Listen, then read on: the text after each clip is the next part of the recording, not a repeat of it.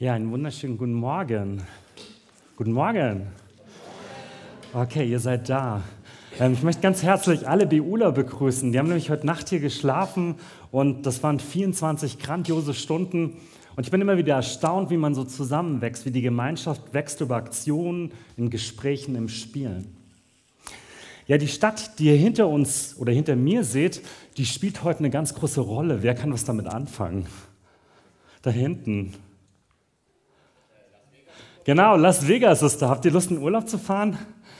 Ja, Las Vegas ist heute Nacht ganz aktuell. Da findet das größte Einzelsport-Event der Welt statt, der Super Bowl. Die 49ers spielen gegen die Chiefs. Und wer dabei sein will, muss richtig wach sein, denn es bin, glaube ich, um 0.30 Uhr. Ist das richtig? Ich will euch keine falsche Zeit weitergeben, aber wirklich tief in der Nacht. Dann beginnt die Übertragung, aber nicht das Spiel. Genau, der Super Bowl. Und ich bin gespannt, welcher Coach sein Team am besten erreichen wird, um das Team dann zum Titel zu führen. Und das ist die Überleitung zum Thema heute. Keep going. Paulus, der schreibt so seinen persönlichsten, seinen intensivsten Brief mit dem zweiten Timotheusbrief. Und wir wollen so stückweise da durchgehen. Und wir hatten vor ähm, zwei Wochen das erste Kapitel, letzte Woche die erste Hälfte vom zweiten Kapitel. Und da mache ich heute weiter. Keep going. Ich finde das total motivierend. Und ich erlebe es oft, ähm, dass mir das gut tut, wenn Menschen mir Keep Going sagen. Mach weiter, geh los. Wo brauchst du gerade so einen ermutigten Zuruf, wo du vielleicht am liebsten stehen bleiben würdest, aber jemand ermutigt dich weiterzugehen? Ich habe von Freunden gehört, die haben sich vorgenommen, ein zuckerfreies Jahr zu verbringen, keine Süßigkeiten. Keep going. Oder ein anderer Freund, der ähm, will keinen Alkohol mehr trinken und der tut das schon seit einem Jahr und er will noch ein Jahr dranhängen. Keep going. Ein anderer geht das eher so geistlich an. Er will eine intensivere Beziehung mit Jesus haben. Keep going. Wo brauchst du eine Ermutigung von außen? Paulus, der will dieser Ermutiger sein für den Timotheus. Aber ich glaube, der spricht auch darüber hinaus. Der bleibt nicht bei Timotheus stehen, sondern der will dich ermutigen. Und ja, wir dürfen gespannt sein, zu was er dich ermutigen will. Denn wir haben uns ein großes Thema, du hast es schon grandios eingeführt mit dem Reifenhandel, die Kunst des Reifenhandelns. Darum soll es heute gehen. Und ich habe lieber das Bild ausgesucht, so dieses Steuerrad des Lebens, was ich anpacken darf. Und bei der Kunst des Reifenhandels, da steht für den Timotheus, nicht für den Paulus, eine Sache im Zentrum, das ist die Persönlichkeit. Und ich möchte euch ähm, einen kurzen Text vorlesen, warum denn die Persönlichkeit von uns so wichtig ist beim Thema Reifen und Wachsen. Im Buch Die Kunst des reifen Handels von Thomas Harry steht, entscheidend ist die Persönlichkeit. Weshalb faszinieren uns Persönlichkeiten wie Gandhi, Nelson Mandela, Mutter Teresa oder Papst Franziskus? Es ist nicht ihr Aussehen, nicht ihre Bildung oder der Stil ihrer Kleider. Es ist nicht ihr Bankkonto oder ihre Wohnungseinrichtung. Was ist es dann? Es ist ihre Persönlichkeit, wer sie sind, wofür sie stehen, wie sie sich den Herausforderungen des Lebens stellen, wie sie mit Menschen umgehen, wie sie sich mutig einbringen und ihre Meinung kundtun. Ja, soweit zu den Helden unserer Weltgeschichte. Ähm, stell dir einen Chef vor. Wie würdest du diesen Chef gerne haben wollen? Sollte das so ein enger sein, der dich immer kritisiert, unnahbar ist, der impulsiv handelt, der genervt ist, gestresst, ungeduldig, ärgerlich? Okay, das ist völlig plakativ, was ich hier mache, aber ihr würdet wahrscheinlich gern einen Reifenchef haben, der irgendwie gelassen in sich ist, der ruht, der zielorientiert ist, aber nicht verbohrt, empathisch, so nahbar, aber nicht manipulierbar, sondern so geradlinig. Kurz, dass er reif handelt, eine echte Persönlichkeit. Wen gibt es in deinem Umfeld, wo du einen Menschen bewunderst? Man kann ja schnell zu ähm, Mutter Therese oder Papst Franziskus kommen, aber wo gibt es Menschen in deinem Leben, wo du sagst, das ist echt so ein ähm, Vorbild für mich? Mir sind ganz viele Leute eingefallen. Ich habe dann meinen Mentor René gedacht, der ähm, so ruhig, gelassen war, geduldig mit mir, freundlich und irgendwie jeden Tag ist er so positiv gestartet. Und so bin ich durchgegangen und ich habe echt eine Menge Menschen, auch hier in der Gemeinde gefunden, wo ich sage, echt ein Vorbild, die reif handeln. Und dann habe ich aber länger darüber nachgedacht Und jedes Mal ist mir plötzlich, ist das wirklich eine reife Persönlichkeit? Da gibt es doch so viel Unreife. Und dann bin ich zur nächsten Person gegangen. Ist der nicht auch ganz schön ungeduldig?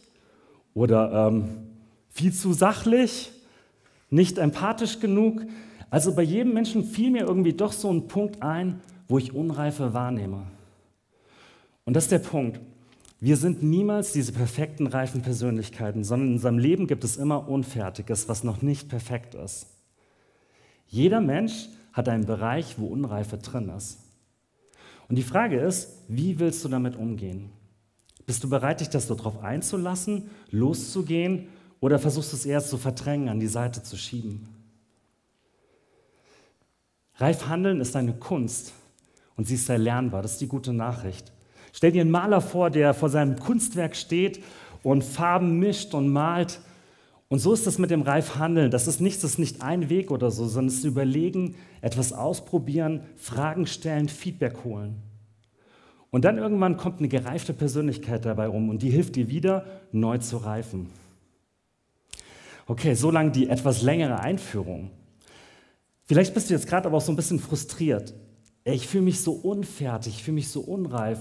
Das sind so viele große Probleme in meinem Leben. Und dann will ich dir noch eine gute Botschaft sagen. Du bist nicht allein, sondern wir sind hier im Gottesdienst. Und Jesus, der will dich begleiten, der will da reinsprechen. Im 2. Timotheus gibt es so einen wunderschönen Vers. Der steht in Kapitel 1, Vers 7. Denn ich habe euch nicht gegeben einen Geist der Furcht, sondern der Kraft und der Liebe und der Besonnenheit. Besonders die Besonnenheit, das ist diese Frucht, die der Heilige Geist in dir wachsen will, ähm, die für die Reife zuständig ist. Und ich möchte am Anfang mit euch ähm, beten. Ich werde zwei, drei Sätze am Anfang sagen und dann hast du die Möglichkeit, nochmal selbst vor Jesus zu treten in deinen Worten. Jesus, danke, dass wir ähm, hier Gottesdienst feiern können. Danke für den tollen Lobpreis. Dass es so schön ist, vor dir zu stehen und dass du Frieden uns zusprichst in den Liedern, in den Texten. Und du weißt auch, ähm, worüber wir heute reden wollen, dass uns unsere Persönlichkeit geht. Und du kennst uns, du siehst jeden Augenblick unseres Lebens. Und du weißt, wo wir manchmal über das Ziel hinausgeschossen sind. Und ich möchte jetzt einladen, dass du in mein Leben reinsprichst.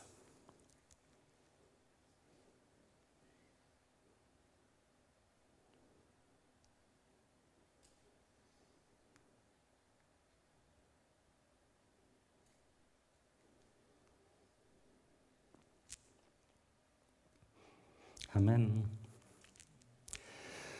Ja, wieso braucht man das denn überhaupt, Reife oder so? Warum ist das denn eigentlich nötig? Und, ähm, sorry, ich bin noch nicht so weit. Ich muss noch kurz anfangen. Ähm, wir haben einen großen Apostel, den Paulus, und dieser Ort ist wichtig, das ist ein Gefängnis, weil hieraus spricht der Paulus.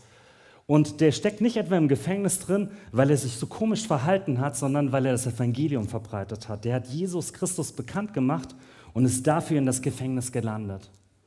Und der will seinen Treuen, den Timotheus, ermutigen. Und er tut das mit einem ganz wichtigen Auftrag.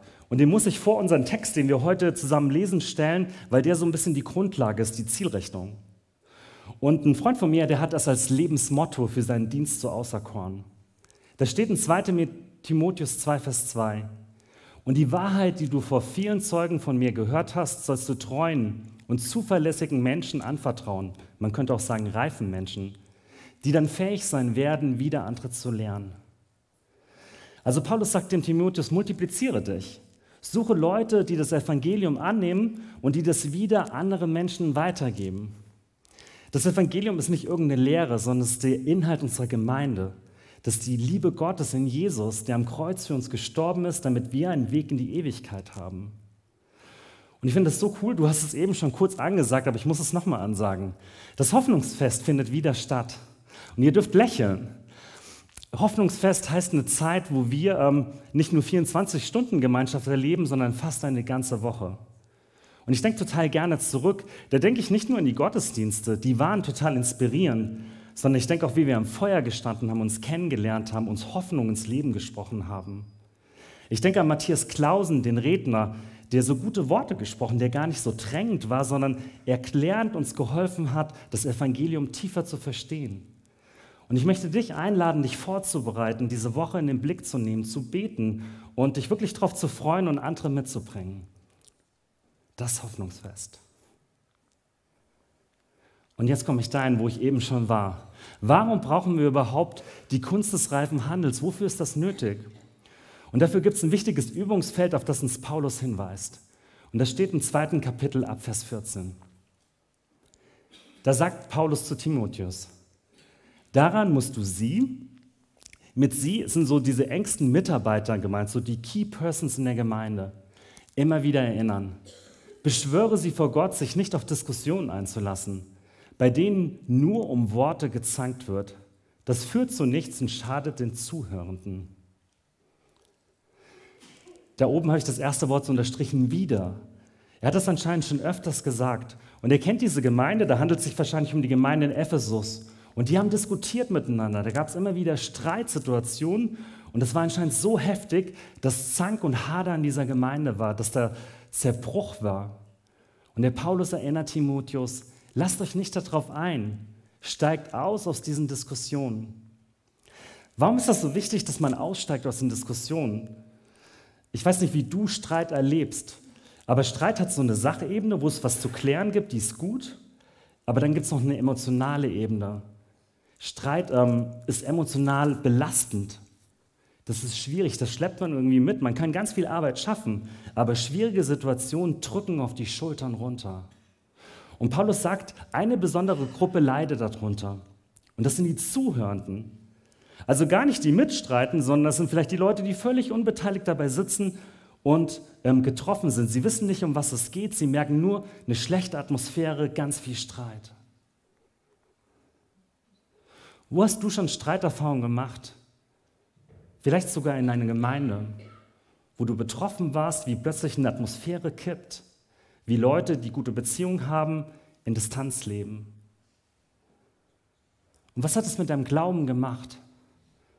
Das ist ja das Besondere, dass es nicht nur Streit dann bleibt, sondern das geht irgendwie tiefer. Das erschüttert unsere Grundlage.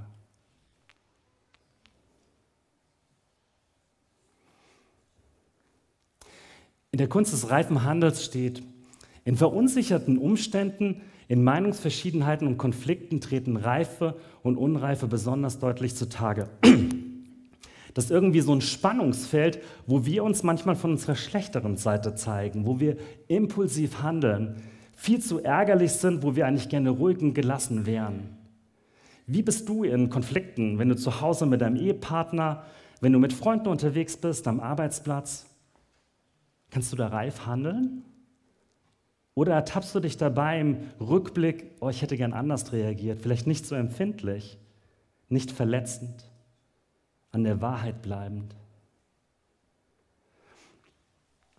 Im Buch hat Thomas Harry ein kleines Modell, was uns vielleicht helfen kann. Und er hat das beschrieben mit zwei Zonen. Und da gibt es eine grüne Zone, die ist hier in der Mitte.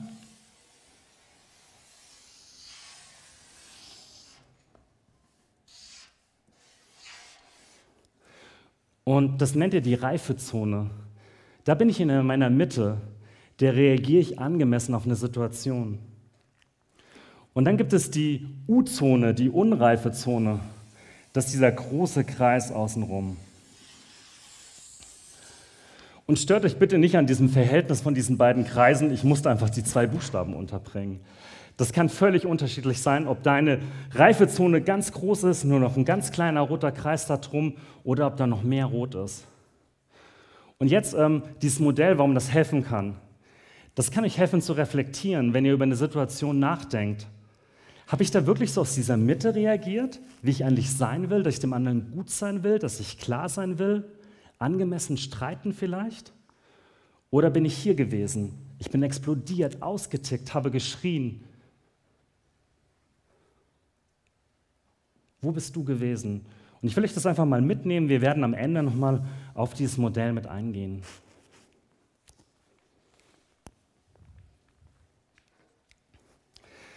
Genau. Wie machen wir weiter? Wo beginnt eigentlich dieses Ding mit der Reife? Beginnt das irgendwie beim anderen?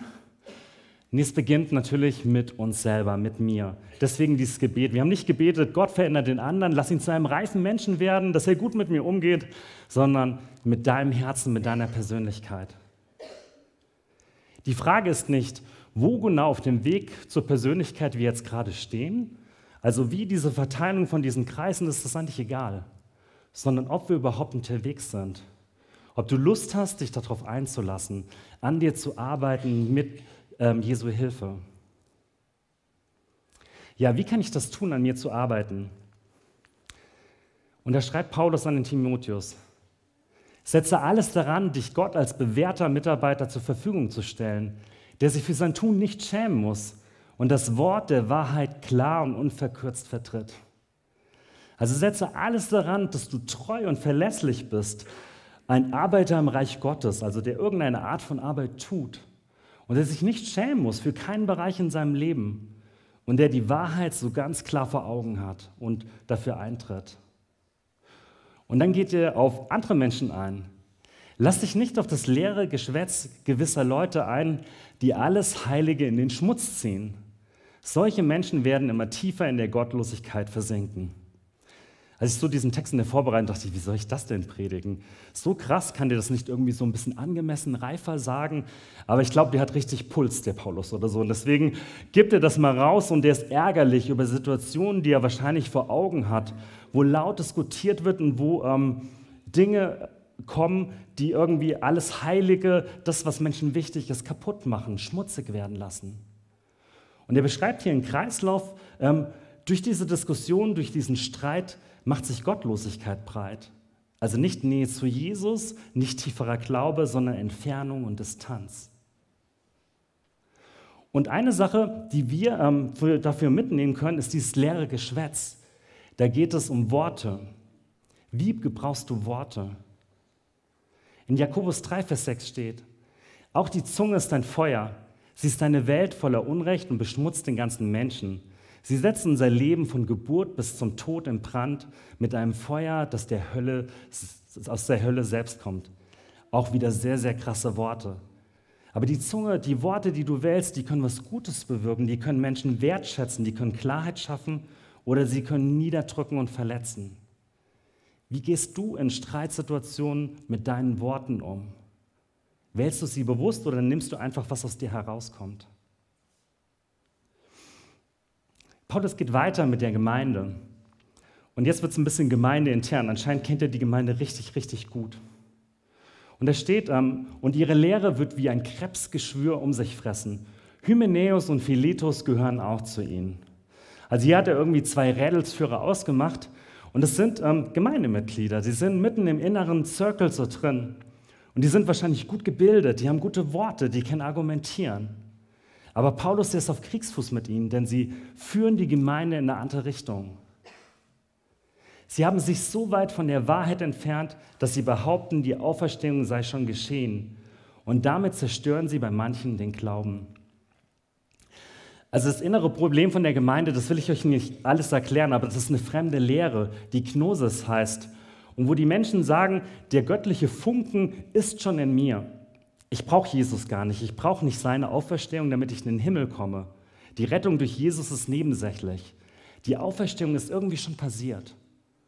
Und der Paulus regt sich darüber auf, weil das Gemeinde kaputt macht. Es zerstört Glauben. Okay, jetzt habt ihr so ein paar Kreisläufe mitgemacht. Ich komme wieder zu diesem ersten Vers, da wo Paulus ähm, aufgefordert ist, setze alles daran, ein bewährter Mitarbeiter zu sein und unverkürzt die Wahrheit zu sagen. Ja, was hat das mit den Streitigkeiten zu tun? Was hat das mit der Reife zu tun?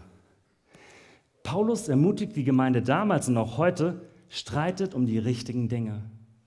Diskutiert nicht über Nebensächlichkeiten, Empfindlichkeiten, Meinungen, Worte, Stile, sondern sprecht über das Kreuz, über das Evangelium, über ähm, das Liebesgebot, sprecht über Geduld, Ermutigung, über das, was in der die Bibel von Jesus weitergegeben wurde. Ich habe einen Freund getroffen, ähm, den habe ich schon ganz lange nicht gesehen. Und aus dem Gebiet, wo er kommt, der sagte, da geht es gerade drunter und drüber. Die Gemeinden sind sich voll in zwei. Da gibt es fast in jeder Gemeinde Streit. Pastorenwechsel hin und her, Gemeindeleute verlassen die Gemeinde. Und es gibt ganz viel Streit. Oder eine andere Gemeinde, die hätte sich fast gespalten wegen Gemeindemobiliar, weil etwas weggegeben wurde, ohne die Meinung aller zu erfassen. Streit kann man sich manchmal nicht aussuchen und ich will nicht Streit kleinreden. Streit ist wichtig. Gerade eine Demokratie lebt davon durch Meinungsaustausch. Aber Paulus ermutigt uns hier, streitet euch über die richtigen Themen und tut dies in angemessener Weise. Wählt eure Worte weise ab und schaut, aus welcher Zone ihr diskutiert und streitet. Bin ich in der Reifezone oder bin ich in der Unreifezone, in der roten Zone? Genau, Frage an uns, das müsst ihr jetzt nicht beantworten, ihr könnt das vielleicht mitnehmen. Über was streiten wir in unserer Gemeinde? Wo laufen die Köpfe heiß? Und worüber lohnt es sich, nach Paulus wirklich zu diskutieren? Das könnt ihr vielleicht in eure Kleingruppe mitnehmen. Ich möchte noch einen dritten Schritt mit euch gehen. Und hier kommt Gott in den Blick. Denn in diesem Abschnitt von Paulus stecken auch zwei ganz tiefe Zusagen. Und die erste ist ein festes Fundament und die zweite ein neuer Blick. Aber Gott hat ein festes Fundament gelegt, mit dieser Inschrift versiegelt. Der Herr kennt jeden, der zu ihm gehört. Und wer den Namen des Herrn nennt, meide das Unrecht. Mitten im Streit geht es nicht mehr nur mit dir, wie du mit deiner Persönlichkeit umgehst, sondern auf welchem Fundament du stehst. Paulus sagt, ähm, wir Menschen, wir können manchmal an der Wahrheit vorbeigehen, wir erhitzen schnell, aber Gott ist die Wahrheit. Und wenn du Gott und Jesus als ein festes Fundament hast, dann bist, stehst du auf dem, der dich kennt, wie du bist und zu dem du gehörst. Und wenn wir zu dem, der die Wahrheit ist und die Gerechtigkeit, dann meiden wir automatisch das Unrecht. Da steht, meide das Böse. Meide es, ähm, andere Menschen herablassen zu behandeln, Unrecht zu tun. Und das ist vielleicht so ein Check, wo du checken kannst, bin ich richtig unterwegs, stehe ich auf diesem festen Fundament dann bist du vielleicht wie so ein Leuchtturm. Ich fand das einfach ein schönes Bild, das Meer, was so dran peitscht, die Wellen, die diesen Leuchtturm nicht umwerfen können. Der Streit, die Diskussion, die Emotion, er steht fest auf diesem Fels. Und jetzt diese zweite Zusage, der neue Blick. Wenn du dir wünschst, reif zu werden, dann braucht es eine neue Ausrichtung, dann braucht es irgendwie einen Fokus auf dich selber. Und Thomas Harry schreibt, weise Menschen sind Menschen, die still werden warten und sich neu ausrichten können. In der Situation ist es manchmal schwer, sich zu verändern. Denkt man, ach Mist, da habe ich echt blöd gehandelt, dumme Worte gesagt. Aber vielleicht hast du diesen See, diesen Ort, wo du zur Ruhe kommst, über dich nachdenkst und dich neu ausrichtest. Und jetzt kommt dieses Equipment, was ich hier vorne habe, das Glas. Genau, ich hoffe, ich schaffe das alles. Genau, denn, denn Paulus, der beschreibt dich mit einer Kaffeetasse oder einem Glas oder einem Weinglas. Du darfst dir das gerne aussuchen. Ich habe euch einfach mal so einen Getränkeschrank hingestellt. Und jetzt kommt die Erklärung von Paulus. In einem großen Haushalt gibt es nicht nur Gefäße aus Gold und Silber, sondern auch aus Holz und Ton. Die einen sind sehr wertvoll und die anderen nahezu wertlos. Wer sich von letzterem entfernt und reinigt, wird ein Gefäß zur Ehre für den Herrn sein heilig, nützlich und zu jedem guten Werk.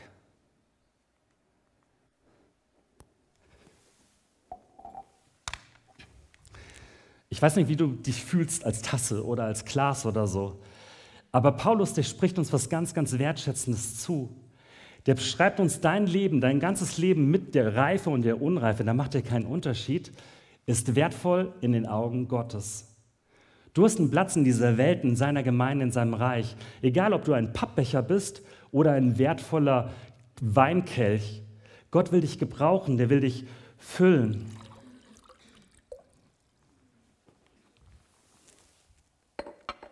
Der spricht dir so zu, du bist gut für mich, so wie du bist, jetzt schon mit den Schwächen und deinen Stärken. Und Gott, der will dieses Glas nicht einfach nur in diese Vitrine reinstellen, sondern Paulus sagt, das soll bei Festen gebraucht werden. Der will dich gebrauchen, so wie du bist. Der will, dass du dich zur Verfügung stellst zur Ehre Gottes. Und er gibt eben dem Paulus einen Hinweis, meide das Unrecht, meide das Böse, weil es sonst schwer wird, dass er dich so gebrauchen kann, wie er das will. Aber das ist eine riesen Wertschätzung. Gott liebt dich bedingungslos. Du bist ein Kelch in seinem Schrank, den er in seinem Reich gebrauchen will.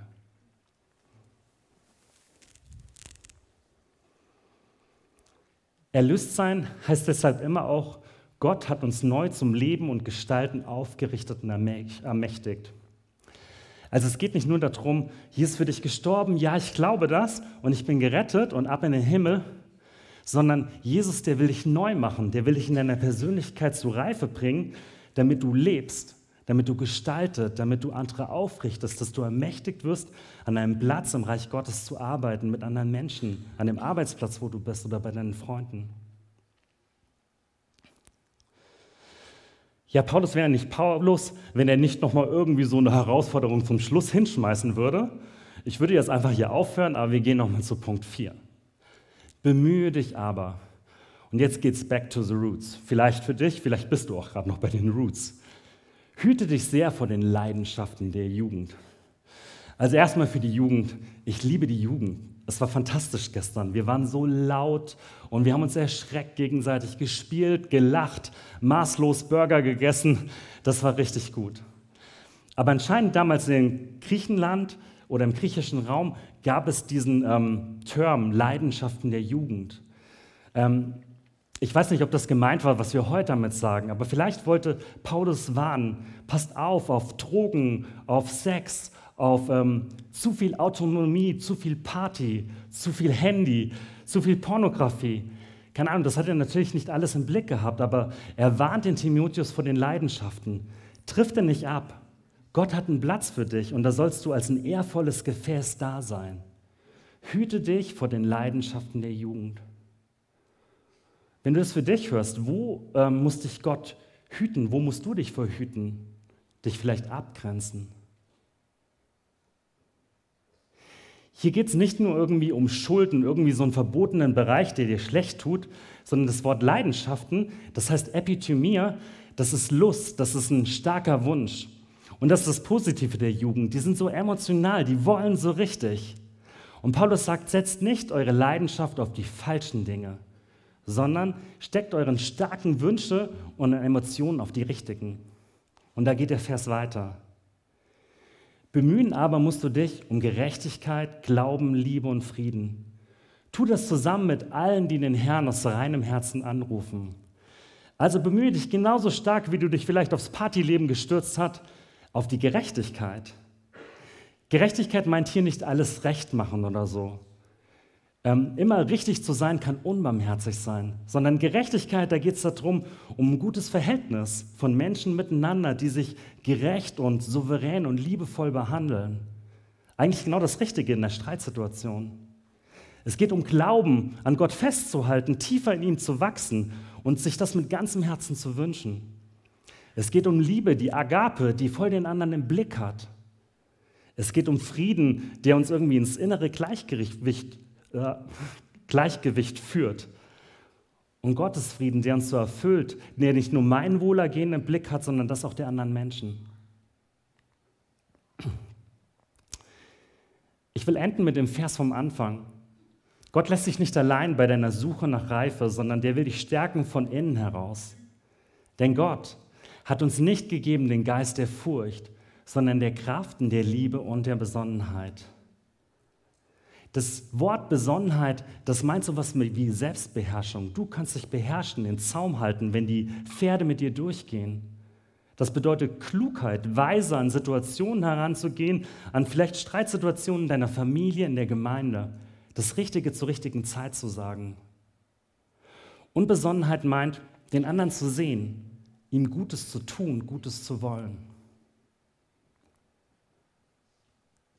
Die Kunst des reifen Handelns ich möchte mit Gottes Hilfe eine echte Persönlichkeit werden, ein guter Freund, ein gerechter Vorgesetzter, ein liebevoller Ehepartner, Vater, Mutter, treuer Begleiter, ein zuverlässiger Mitarbeiter, ein kostbares Gefäß nach dem Herzen Gottes. Willst du das? Paulus, der lädt dich dazu ein. Und du bist dran, ob du Gott da reinlassen willst, ob du ihn an deinem Leben arbeiten lassen willst. Und hier die krasse Frage zum Schluss. Wo darf ich noch nachreifen? Wo ist der Bereich, wo du die ähm, Zone in die reife in die unreife verwandeln willst. Und darüber dürft ihr noch kurz einen Moment nachdenken.